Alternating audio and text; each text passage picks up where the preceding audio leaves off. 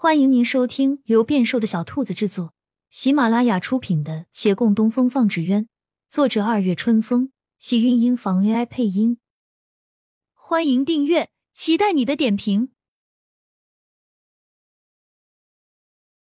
第三百四十一集，陆凌盯着那瓷瓶，身子微微颤抖。他比当年去京师前更清瘦，那发抖的身体若风中浮萍。陈华渊在旁看着，都要差点心生惋惜了。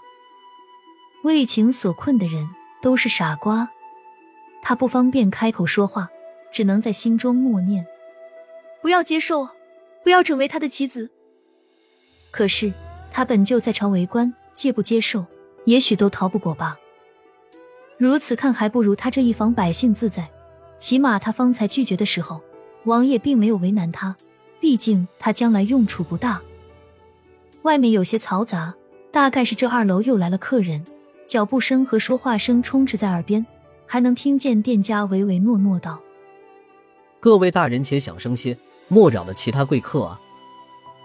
哈哈，咱们这顶天的官儿不就是李大人了，还能有什么我们不能扰的贵客啊？反正李大人此时必不在这里，既然给咱们这些衙役拨了些钱，今儿必当好好吃上一番。有人笑道，旁人附和，又听推门落座之声，慢慢才没了动静。相比之下，这儿沉寂的叫人难挨。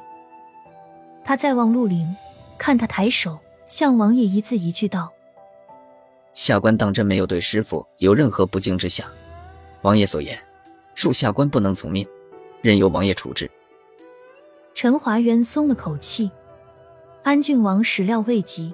打量他须臾，讽道：“自尊看得比你的情与命都重，你这一生，怕是很辛苦。”也罢。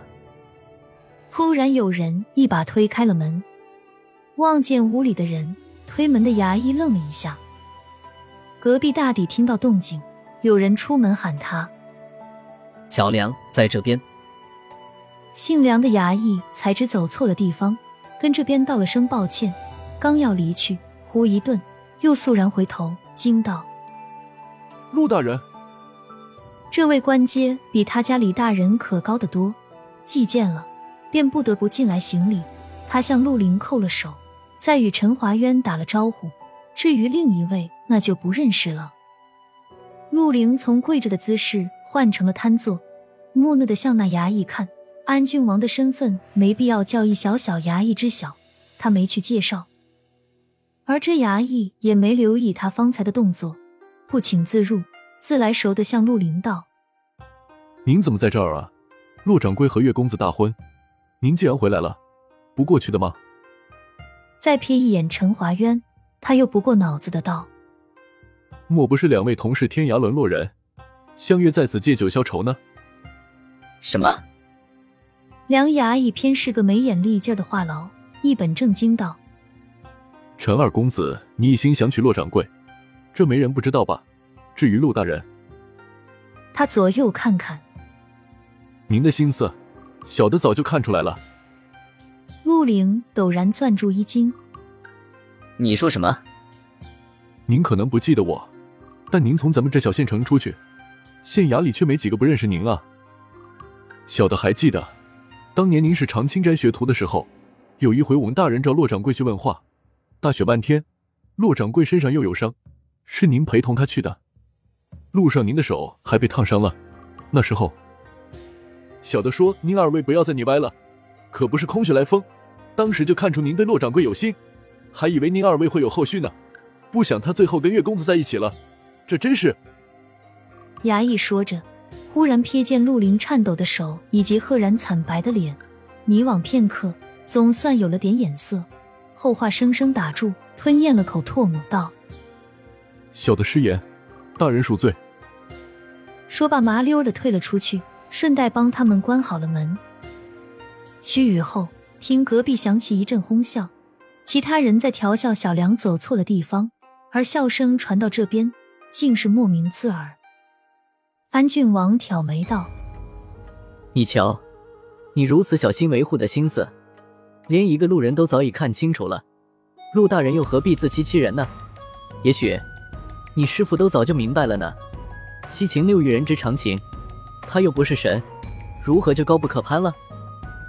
陆林身子抖了一下，抬起头，目光变幻莫测。在陈华渊看来，他此时那半弓半伏的身躯，像极了屈服于人的狼。而后见他抬手，将桌上瓷瓶紧紧攥在手心。陈华渊暗暗摇了摇头。初见安郡王看过来，本王需要你的人，你尽管带你的伙计去闹，越混乱越好。草民遵命。他连连点头，这倒是小事一件，犯不着去因此忤逆王爷。只不过，当他召集了一众伙计后，却发现有不少陌生面孔隐在人群中。摊上皇家人，他自认倒霉，只得吩咐。见好就收，闹一闹就罢，莫出人命。亲亲小耳朵们，本集精彩内容就到这里了，下集更精彩，记得关注、点赞、收藏三连哦，爱你！